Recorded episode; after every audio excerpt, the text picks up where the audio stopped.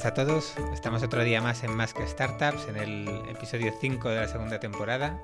Estamos en Google Campus de nuevo, gracias a Sid Rocket que nos acoge aquí.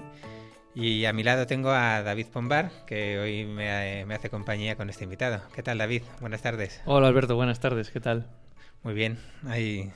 Hoy la verdad es que se nos ha hecho corta la semana. Con eso que el miércoles es fiesta, estamos ahí grabando rapidito. A golpe de lunes, sí, sí. sí. Bueno, eh, dinos, ¿a quién hemos traído hoy? Bueno, pues es eh, co como muchas veces en este programa sospechoso habitual del mundillo, conocido personal nuestro y aparte pues ya ami amigote desde hace una temporada, eh, Ismael Sánchez, eh, cofundador actualmente de Rollbox.io y de alguna que otra cosa más que nos, que nos irá contando. ¿Qué tal, Isma? Muy bien, ¿qué tal vosotros? Muy bien, no nos podemos quejar. No nos puedes preguntar lo de qué tal la semana, porque eso es algo. Ya que los invitados lo hagan, es un poquito doloroso. ¿eh?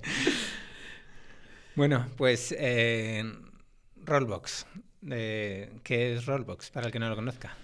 Pues Rollbox realmente nació como un software para, para pequeñas empresas que se iba a encargar de digitalizar todo el proceso de gestión de nóminas y contratos, pero se ha convertido en un motor de gestión de nóminas con grandes volúmenes. Realmente ahora mismo es una API, una API de nóminas.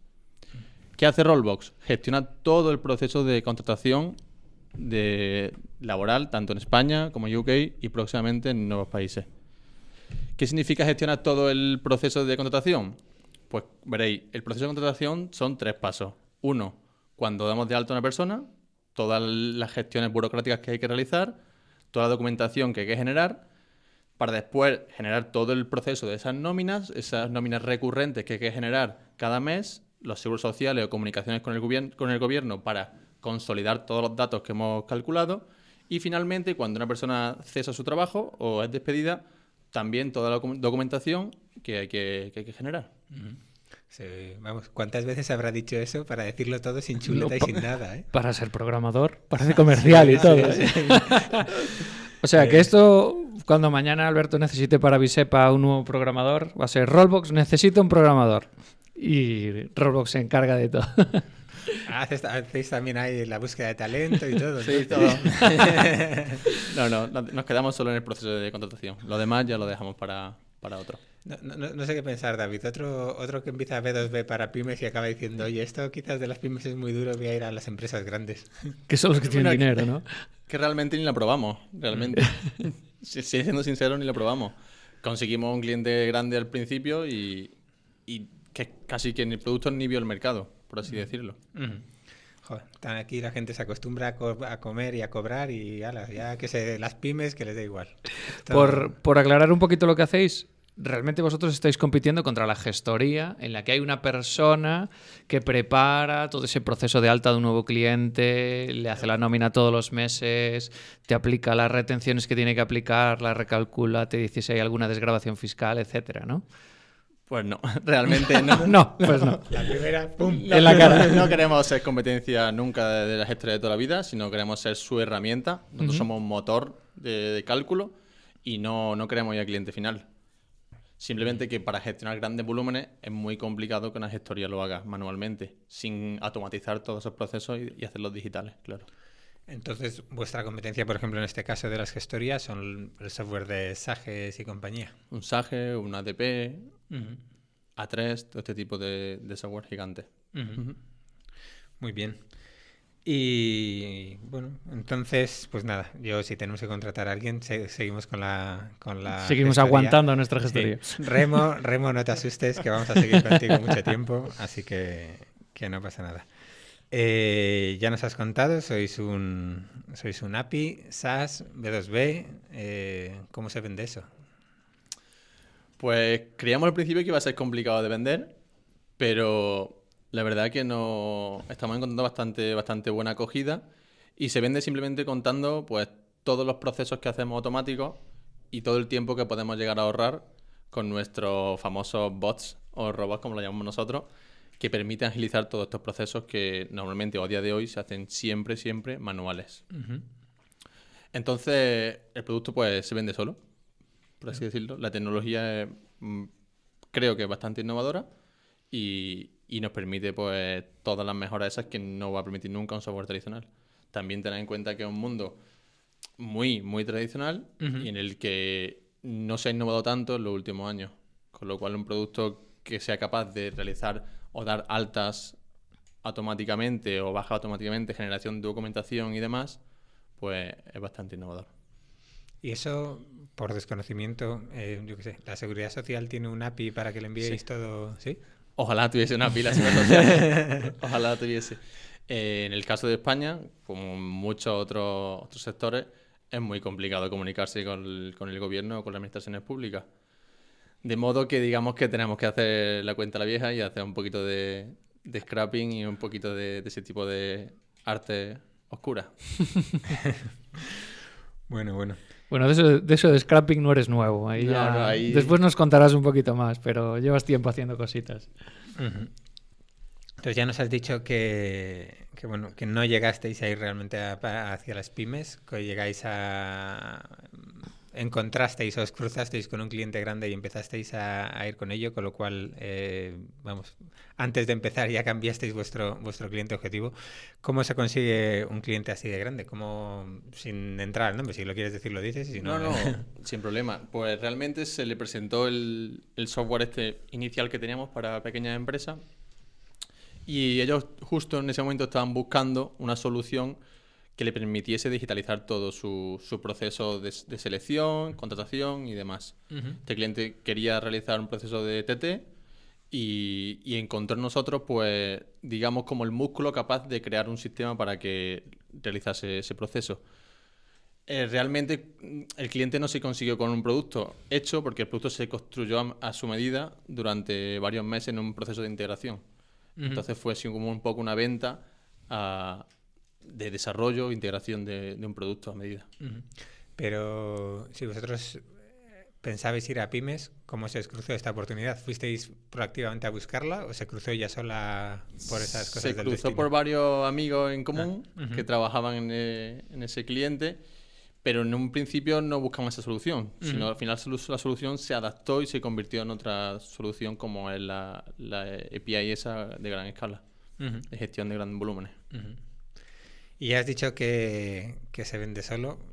SAS B2B que se vende solo, algo me está doliendo en el corazón, pero, pero ¿cómo es vuestro proceso de venta? A lo ¿Cómo- mejor no, no es que se, la palabra no es que se venda solo, o que somos muy buenos vendiendo, pero no, no es así. Eh, realmente el proceso de venta, de venta estamos un poco intentando perfeccionarlo y aprendiendo de él porque lleva muy poco tiempo saliendo a vender. Tampoco somos de momento ninguno vendedores y, y tenemos que, que ver qué pasos tenemos que seguir para mejorar ese proceso.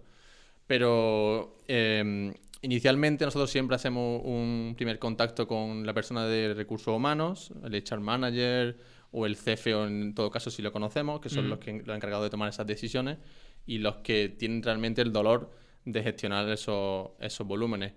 Una vez eh, hecho ese primer contacto y conseguí esa primera reunión, siempre se realiza una demo al cliente en la que intentamos pues enseñarle todo el potencial de esa herramienta y todo lo que puede llegar a conseguir con esa herramienta.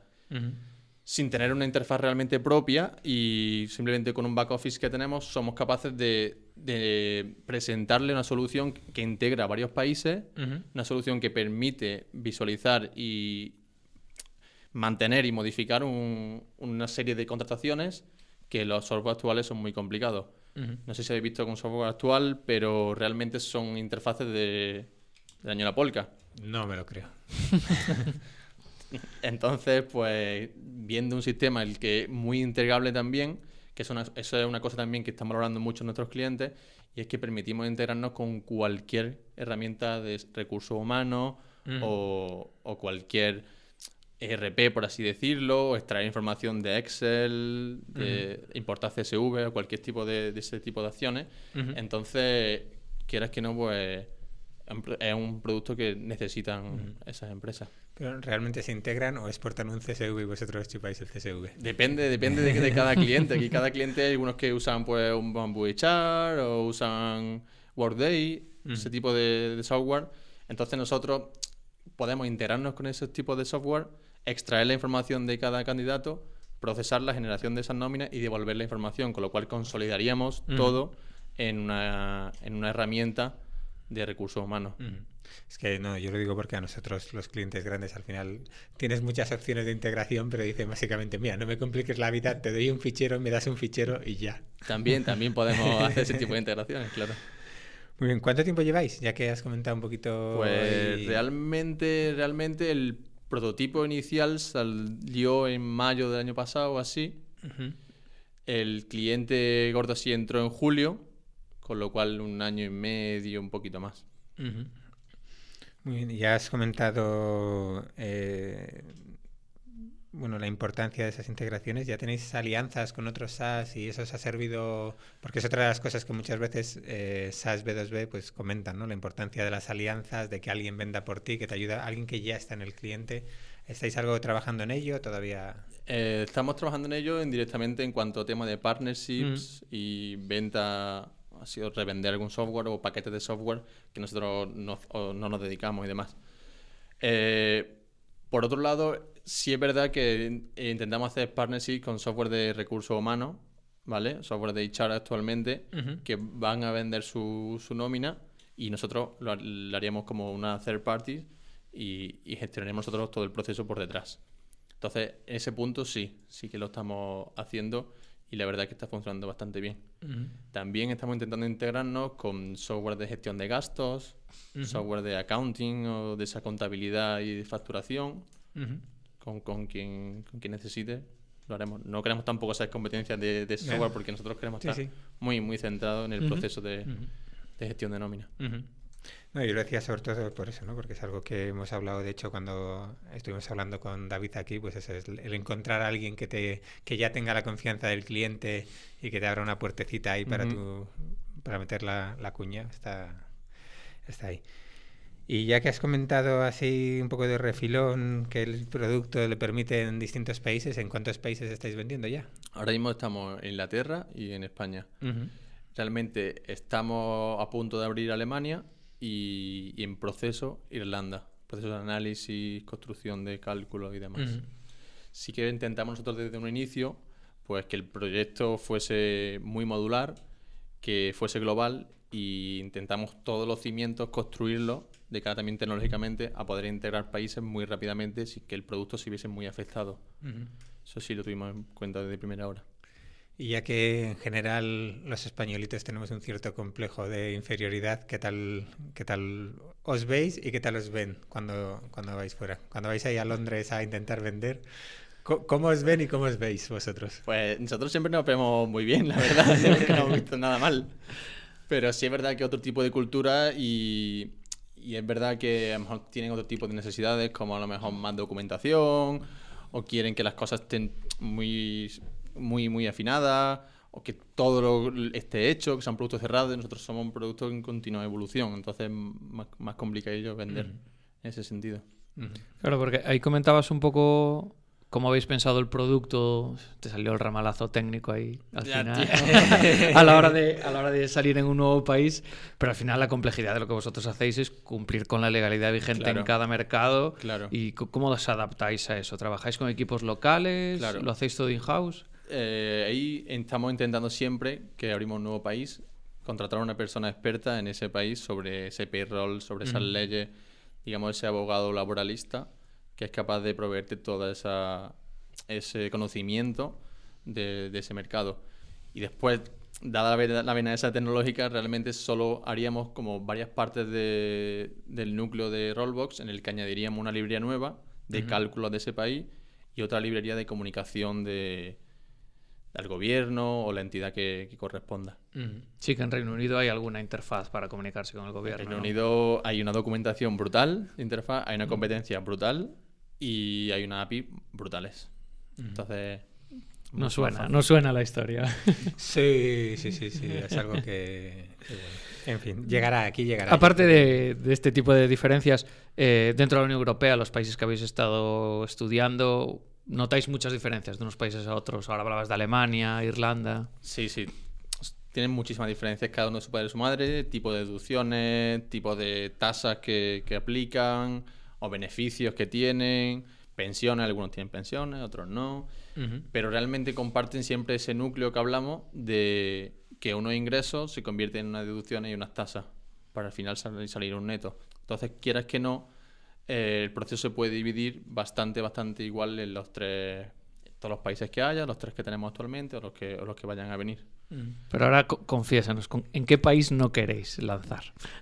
Pues realmente nosotros siempre hemos dicho que España es uno de los más, de El los más peor, el complicados, pues no decir complicado. Ten- tener en cuenta que tenemos convenios, que cada convenio es diferente, que se actualizan a su bola, que tenemos cálculos que en un lado dicen que es por un lado, otro para otro. La comunicación con el gobierno no la puede hacer de forma directa y, y- y estando seguro de, bueno, de vas tal. scrapeando el BOE así todos Sí, los sí, días. sí, y, eso, y eso lo hacemos. Y eso lo hacemos. Pero estaría mejor más facilidades. Con lo cual, habiendo hecho España, yo creo que lo Bueno, demás. habiendo hecho España, ahora os cuesta abajo todo, lo tenéis fácil. Bueno, a ver. O sea, yo ahí, no sé, la gente de Cibio no tiene un API ya que scrapea el BUE luego para compartirlo. Hay un par de servicios con alertas y cosas. GitHub que sobre, sobre eso. Ujú. Sobre scrapping de- del BOE. No, pero ya que te lo den masticadito, que puedas hacer búsquedas, oye, legislación sobre esta ley, tal, tal. Sí, el, el problema molaría. es que, claro, que cada BOE también depende de cada comunidad autónoma. Y al final tienes que scrapear o un HTML, algunos no están en HTML, hay otros que están en un PDF y no es tan fácil de, de realizar. Ese, ese Open Data en PDF. Sí. En- PDF, además, yo me acuerdo cuando teníamos que ver con Open Data que te decían, oye, pero es que esto, esto no está girado. Y dice, no, no, es que giramos cada página un poquito en un, grado, en un grado o en otro para que sea más difícil de leer. Claro. Entonces no te escanean la página recta, sino un poquito inclinada. Así que. Llévame pronto, señor. Esto- esto- y bueno, y así como cotilleo de los países en los que estáis o estáis en- eh, pensando entrar, a ti como empleado, el cual no te gustaría trabajar por las condiciones laborables y en cuál sí. Dice yo, yo, mira, yo me iría a Alemania de cabeza porque allí las condiciones son mejores o... Pues realmente en Alemania tienen unas tasas bastante, bastante elevadas, de en torno a más de un 35% y demás, con un sueldo normal. Después las prestaciones, pues no sé, yo, yo viví muy poco en Alemania, se vive muy bien, pero no vivió tanto como para saber qué prestaciones tienen sociales y demás. Yo viví tres años y pico y yo, vamos, ojalá nos pareciésemos un poquito más a Alemania en muchas cosas. en fin.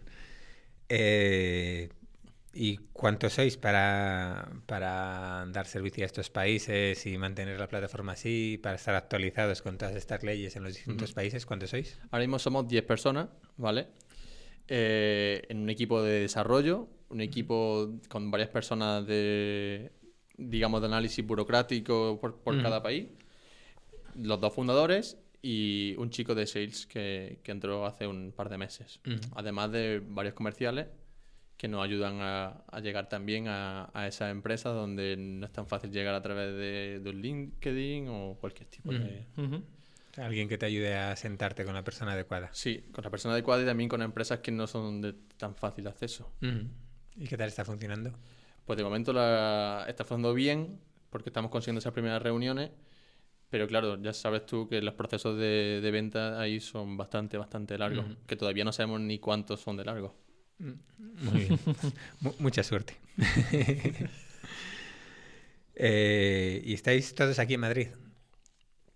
De momento estamos todo el equipo menos una persona, que es la experta de, de laboral de UK, que, que trabaja en remoto. ¿Y es, eh, es un inglés, una inglesa? O- No, es española, Ajá. pero lleva allí mucho tiempo y trabajó también para, para una gran empresa haciendo, haciendo nóminas. Ajá. Ella la, la hacía, digamos, con el software de siempre y a mano. Ajá. Muy bien. Así que es la, la que más claro tiene cuál es el dolor a la hora incluso de, Claro. de ayudaros a venderlo en ese país, ¿no?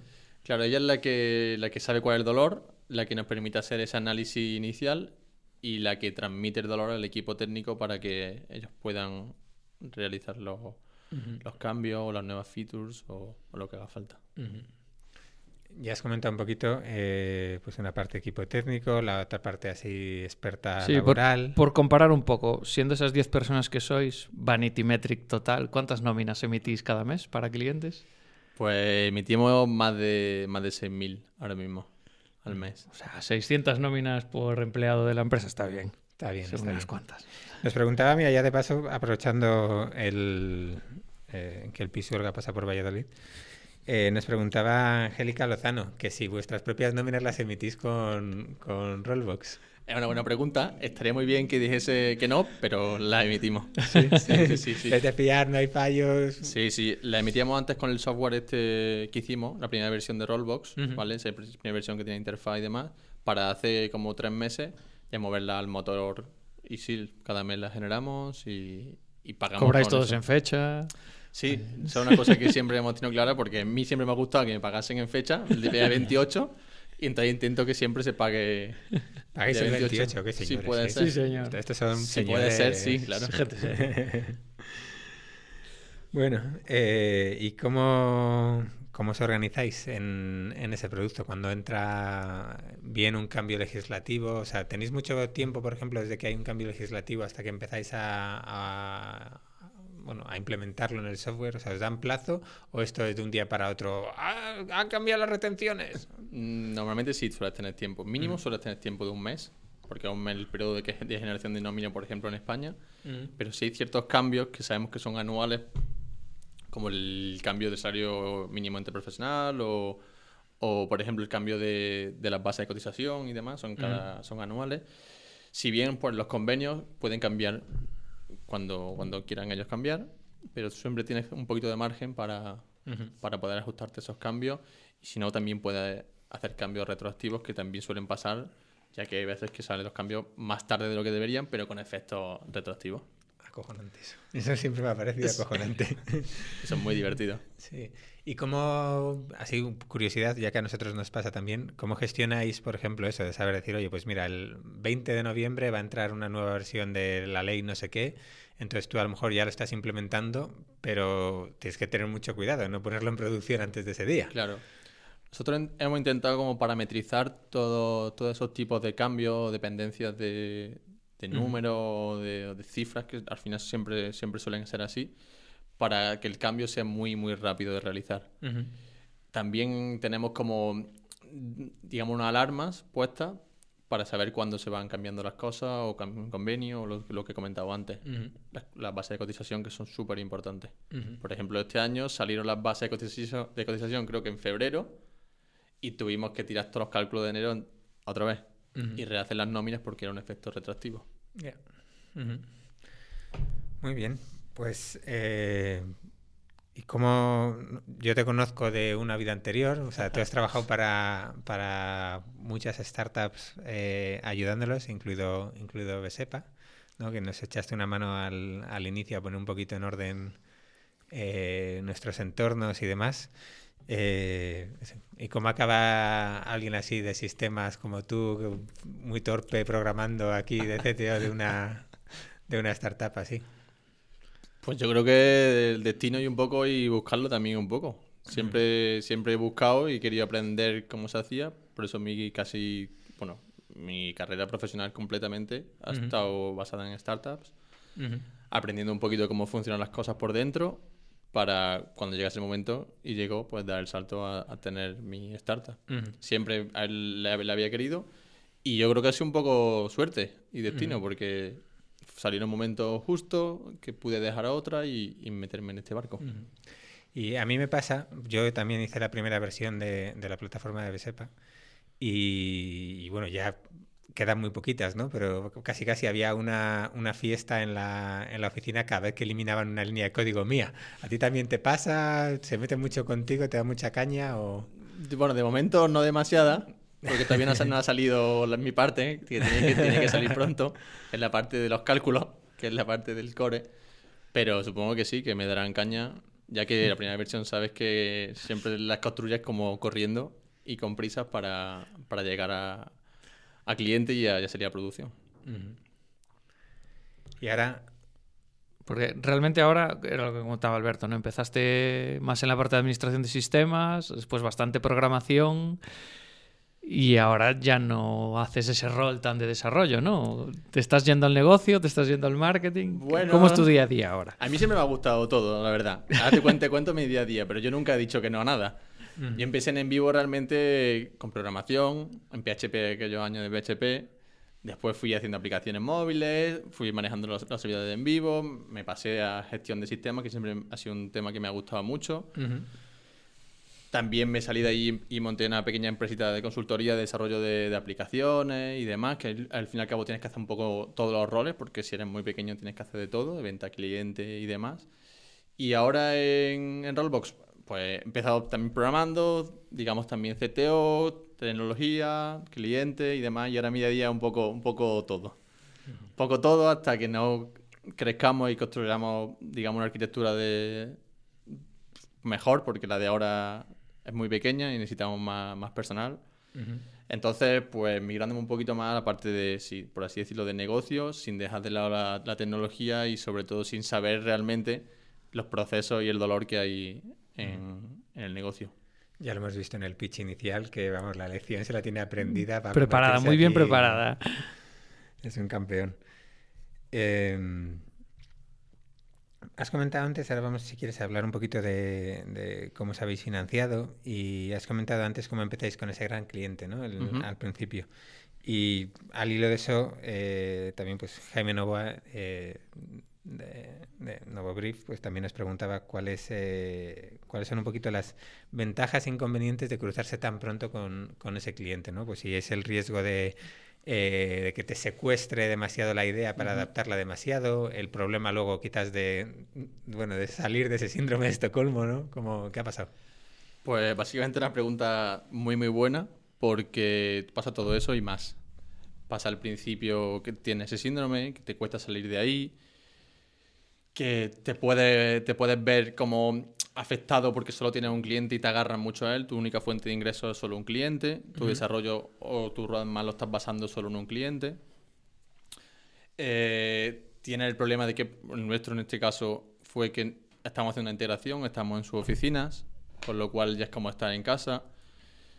Eh, como que cu- cuesta mucho desengancharse de, de un cliente así y te puede fastidiar un, un roadmap o la creación de tu visión de producto y, y demás, sobre todo adaptación a nuevos clientes y esa- esas features que hay que hacer. ¿Qué, qué tiene de bueno?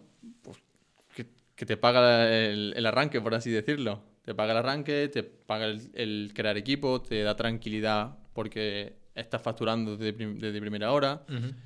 Y, y quieras que no, pues vosotros que sois de este mundo sabéis que eso ayuda muchísimo a la hora de tomar decisiones, de ver las cosas con más tranquilidad, con más perspectiva y demás. ¿Y no os dio un poco miedo eh, pues empezar vosotros a crear, equi- crear equipo y a ser cuatro o cinco personas que pues esas nóminas hay que pagarlas por muy fácil que se generen con Rollbox, ¿no? Eh, ¿Nos da un poco miedo decir, oye, y si de repente mañana corta el grifo, estamos en el... ¿Qué hacemos? Claro, ese, ese miedo tienes que vivir con él y demás, pero si crees en tu producto y crees que tu producto va a solucionar un gran problema, debes de saber también que, que fuera puede haber otro gran cliente que, que necesite tu producto. Vives con él y, y ya está.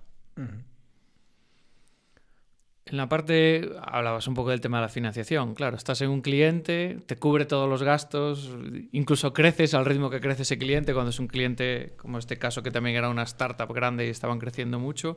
Eh, ¿Hasta qué punto te planteas eh, seguir creciendo o te acomodas en crecer como crece ese cliente? Pues es un problema. Es un problema si, si tu visión es de acomodarte o tú crees que ya tienes todo hecho en ese sentido. Que sería muy fácil porque puedes tener, puedes pagar un equipito y además tienes tu beneficio. Podríamos haber- habernos acomo- acomodado y demás. Pero sí que hemos compartido siempre la visión de, de crear un producto gigante, si puede ser lo más gigante posible, de gestionar nóminas y volúmenes del orden de magnitud, un orden de magnitud bastante alto y sobre todo abrir nuevos países.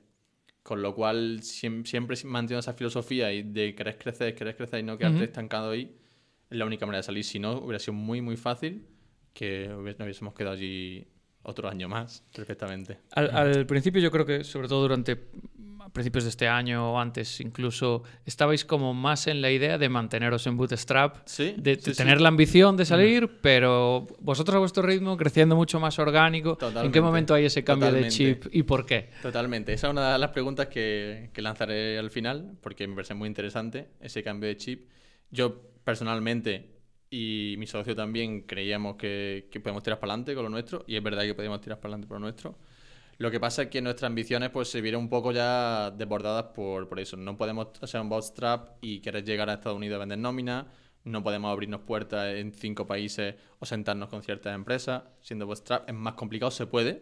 Yo le digo siempre que se puede, pero es mucho más complicado. Y tampoco creíamos que fuésemos a sacrificar tanto nuestro, nuestra, digamos, nuestro pues, producto, o así decirlo, incorporando una inversión. Entonces decidimos dar eh, ese salto y ese cambio. Después también de que ya llevaba tiempo persiguiéndonos el, fondo. El fondo. El fondo. Me encanta. El fondo. O sea, vamos a ver, ¿con eh, cuántos fondos habéis hablado para cerrar la ronda? Bueno, no, no sé, 5, 6, 7. Yo no, no, me acuerdo realmente. Es que eso tampoco lo llevo muy. No lo llevo, no lo cuento. ¿Qué, ¿Qué, momento es en el que te van siguiendo ahí sí. los fondos? Que también hemos tenido mucha suerte en ese sentido. Que han venido a nosotros. No... Entonces... Pues es ese momento que haces bien las cosas desde el primer día, arrancas con un cliente, das beneficios desde el primer día y entonces los fondos dicen, "Mm, esto es un caramelito. Y ahí es cuando ellos te llaman a la puerta, ¿no? Que es lo que os pasa a vosotros. Sí, Eso. sí, sí, sí. A estos que no les hace falta, yo creo que a estos es los que le puedo yo aquí meter, Y, que- meter tajada. y hincar en vuestro caso, que a lo mejor es una historia que no podemos contar muy a menudo, ¿cómo elegisteis al fondo que, que al final dejasteis que os acompañara? Pues realmente lo elegimos por ser el único fondo internacional que había, por ser un fondo europeo de Alemania y porque era el único que, que cuando llegamos a sentarnos con él sabía sobre el mercado que estábamos hablando. Sabía que, cómo era grande el mercado, quién eran los competidores, tener un análisis previo de, de todo el modelo, de cuánto se podría cobrar y todo ese tipo de cosas. Entonces, quieras que no, se- te sientas con un fondo así y te habla y te sugiere cosas que para ti tienen mucho sentido. Entonces, esa fue la decisión que... Y ahora, una vez están ellos dentro, con tanto conocimiento y las cosas tan claras, ¿hasta qué punto marcan vuestras decisiones? Hasta ningún punto realmente. De momento no hemos tenido todavía ese, ese problema de que marquen nuestras decisiones. Si bien lo único que han intentado es apoyarnos, abrirnos más puertas y sugerirnos algún, algún camino a seguir.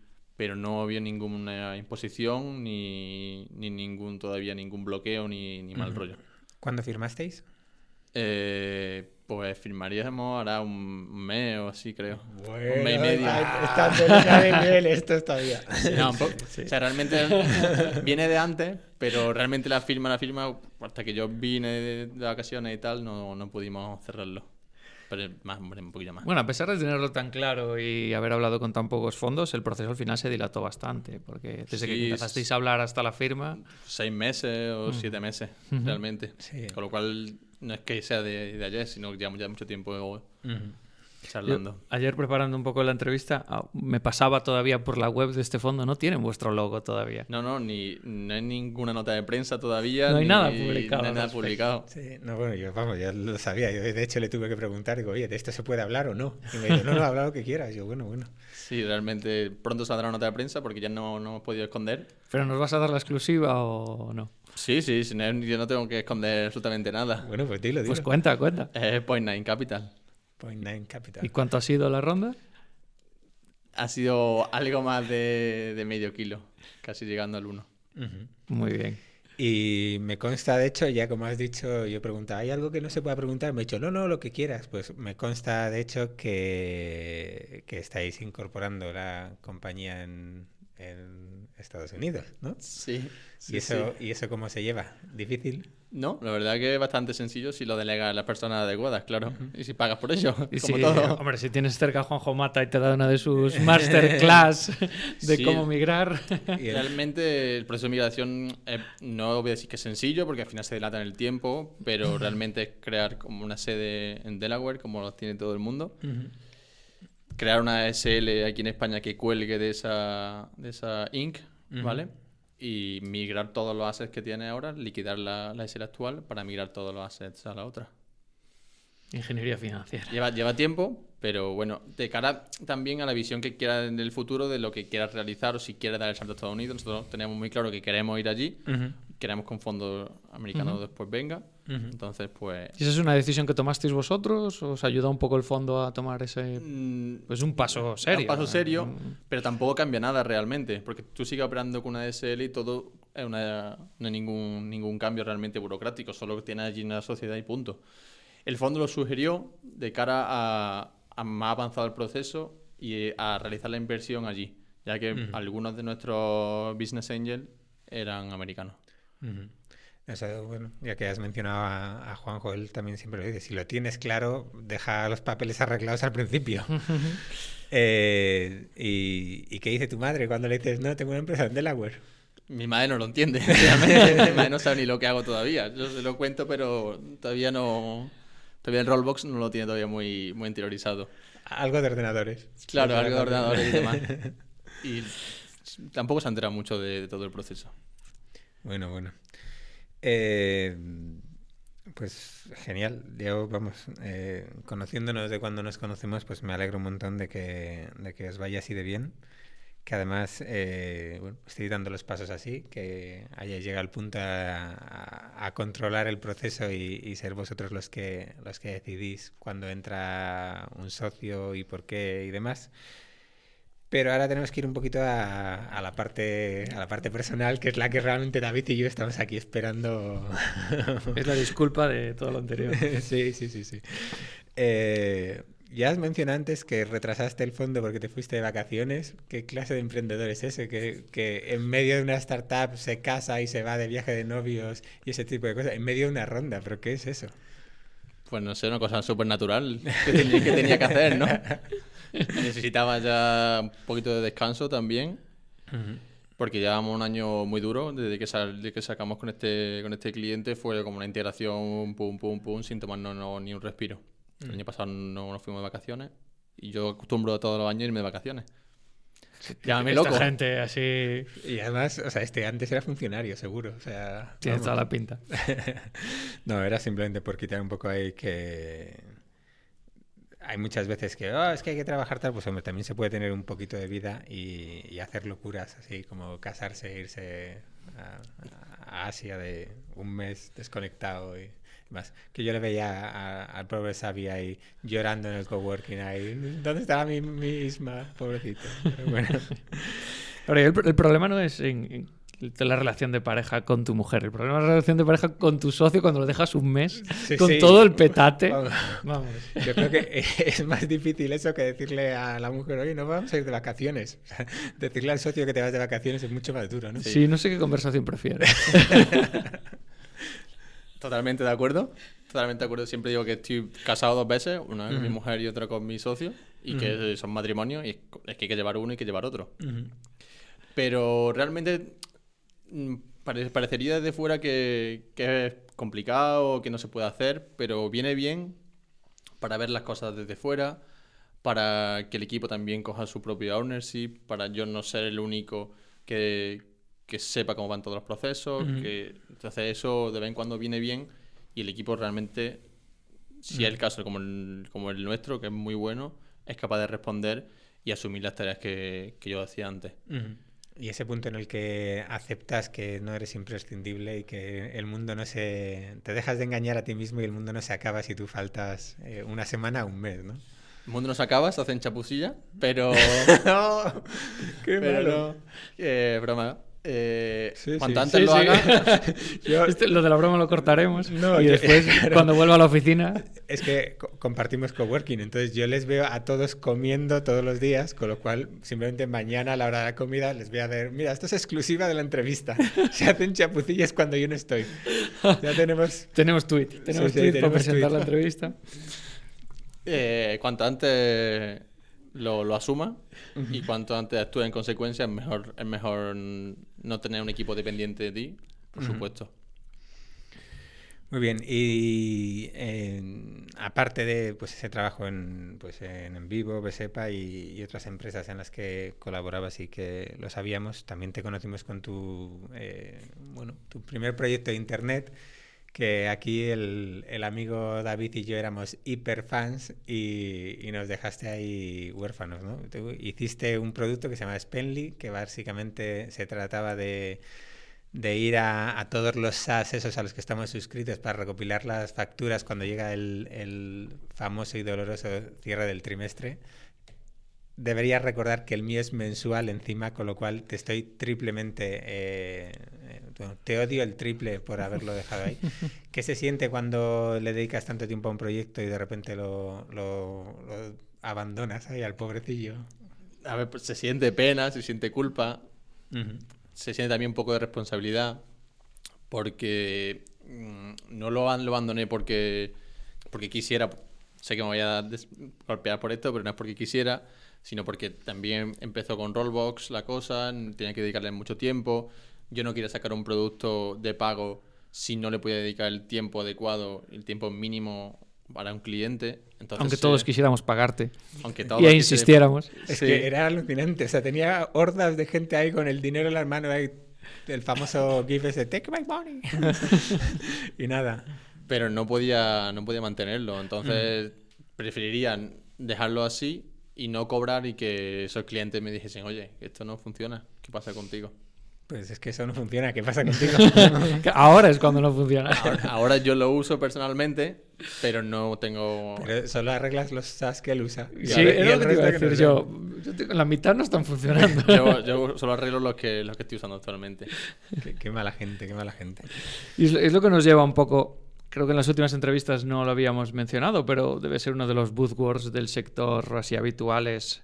Eh, side projects, sí, no.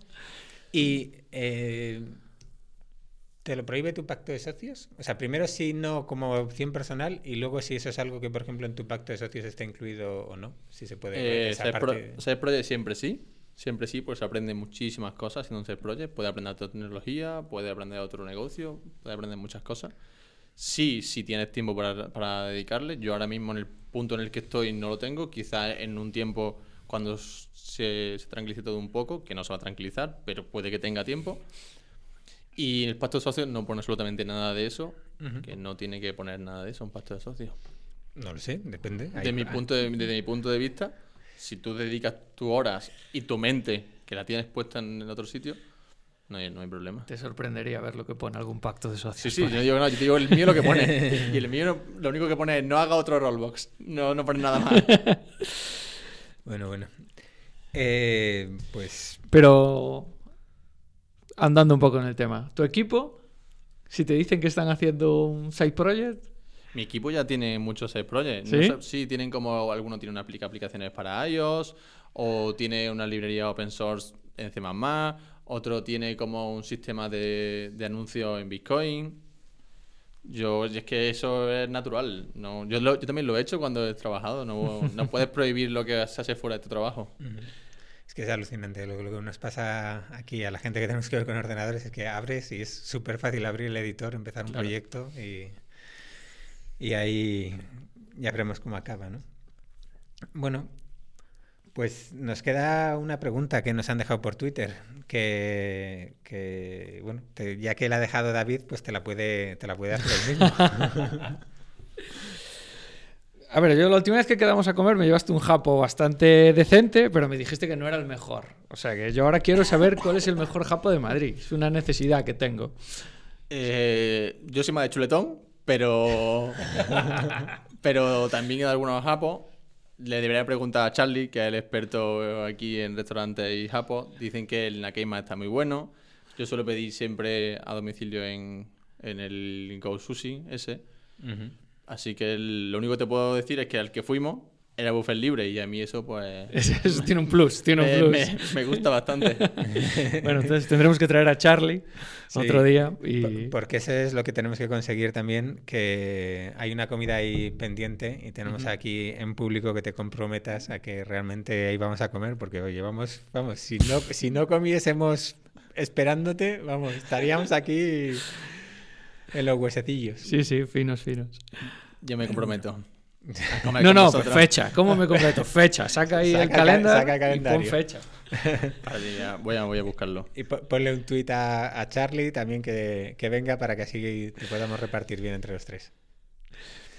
Bueno, eh, luego cuando terminemos nos dar la fecha en público, pero de momento vamos a una de las secciones habituales de nuestro programa en el que básicamente queremos que nos digas cuál es la herramienta que usas en el día a día en el, sin la que no podrías vivir, sin la que dices, bueno, quítame todo menos esto. Y como digas Spendly te caneo, pero de una forma... Iba a decirlo, pero ya no lo voy a trolear. Eh, para mí, la, la suite de Google la que no puedo vivir sin ella. de, en cuanto a mail, en cuanto a calendar y en cuanto a spreadsheet, porque nunca me ha gustado usar tecnología de o Word y cosas así en el, en el Mac. Y me, me gusta pues, tener todo ahí, compartirlo con el equipo y son herramientas indispensables para cálculo en Rollbox o para organización y demás. Que, ah, bueno, ahora ya ahí te acabas de, lo acabas de arreglar un poquito con lo de los cálculos de Rollbox, pero ya iba a decir, "Jo, vaya programador que le gusta el correo, el calendario y el Excel. ¿Quién Ya. me voy a decir BIM? ¿Qué te digo? ¿El BIM? No te voy a decir el BIM, no, herramienta. No, no, pero bueno, podrías decir, oye, uso el- el- eh, los docs para documentar no sé qué, pero ya claro, documentar en el Excel, vale, ahí te has salvado, te has salvado. Sí, No de hecho, nada. nuestras calculadoras siempre las hacemos en Excel primero. Hombre, es la gran, la gran calculadora del mundo el Excel, ¿no? Bueno, y la, la última sección del programa, como sabes, eh, siempre cada invitado deja una pregunta al siguiente invitado. En el anterior programa estuvo Andrés Casal de Huitaca y esta es la pregunta que sin saber que eras tú te, te dejó. Eh, él lo que quería saber era si ha habido algún momento o algo que, que haya cambiado eh, la vida de la empresa, si en algún momento visteis un, un clic o encontrasteis algo que lo cambió todo para vosotros. ¿Cuál fue el vuestro? Pues realmente, aunque nos lleva mucho tiempo, el clic fue cuando salimos de este primer cliente, ya que nos costó un poquito salir, el proceso no era difícil y empezamos a andar ya solos, por así decirlo. Cuando nos fuimos al coworking donde, donde está Bisepa, cuando te das cuenta ya de que tu comunicación y todos los procesos que hacía antes, que iba a la mesa a hablar con, el, con la persona indicada, ahora había que gestionarlo a través de un sistema de tickets, había que gestionar un canal compartido de Slack o ese tipo de cosas. Ahí donde fue el cambio que de- decidimos pasar de un cliente a varios. Bueno, pues esta sección acaba en el que, o sea, dejas tú la pregunta para el siguiente invitado, eh, sin saber quién es. Estoy intentando pensar para ver cómo le aplica la pregunta, pero no me acuerdo ahora quién es, así que Mi pregunta realmente es bootstrap o inversión. ¿Cuándo y por qué? Y la dejo para el siguiente invitado, pero si en Twitter también quieren comentar Ujú. Lo pondremos en Twitter también, a ver si la gente se va animando a, a Sí. darnos su opinión y así. que tuvimos ahí como una pequeña pequeña no una charla con un partner del fondo y un associate que uno pensaba una cosa y otro pensaba otra. Y hubo bastante bastante candela. Que en el fondo pensaban que no deberíais coger inversión. Hombre, No, en- no, en ese, en ese no, fondo hay un par de no. personas muy fans de las startups Bootstrap Ya. y que incluso a veces analizando Claro. proyectos le dicen, oye, yo creo que lo tuyo lo mejor es que no cojas pasta y corras. Y era un poco la discusión con- esa. conociendo el fondo ya además sé por dónde vas. era un poco la discusión eh, me parece muy interesante y bueno, es una discusión que entre nosotros hemos tenido Claro. muchas veces Mm, claro. del modelo de Rollbox de sí sí, y de sí, muchas, ¿no? Muchas, muchas, tú y yo muchas. Pero sí, sí, sí. Muy bien, pues por nuestra parte nada más. Daros las gracias a todos por escucharnos un día más. Eh, recordad que hemos cambiado todos los feeds y todo eso para que os suscribáis a iTunes, a SoundCloud, a, Ya estamos en iTunes de nuevo. a iVoox, donde queráis, pero Hemos cambiado de logo también. Hemos cambiado de logo. Cuidado. Gra- gracias de nuevo a, a Paloma por ayudarnos con ello. Y nada, pues agradeceros una, una vez más. Muchas gracias, Isma, por pasar este gracias a rato con nosotros. no habéis sido muy malo eh habéis ¿No? sido bueno Sí, Próximo sí, día más. Lo hemos hecho muy mal, entonces. Bueno, David, pues eh, buenas tardes y otra vez eh, gracias por estar aquí. Hasta la semana que viene.